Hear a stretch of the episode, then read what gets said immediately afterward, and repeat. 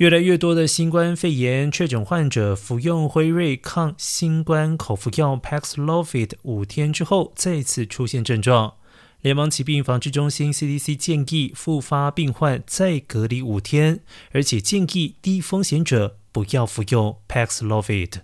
辉瑞透过电邮回应，正在观察数据，但认为此情况不寻常，而且不一定与 Paxlovid 药物相关。而根据政府数据显示，五月中下旬时，全美七天内开出十六万两千组 Paxlovid 五天份的药物，同比五月中旬之际，七天内平均开出了三万三千组。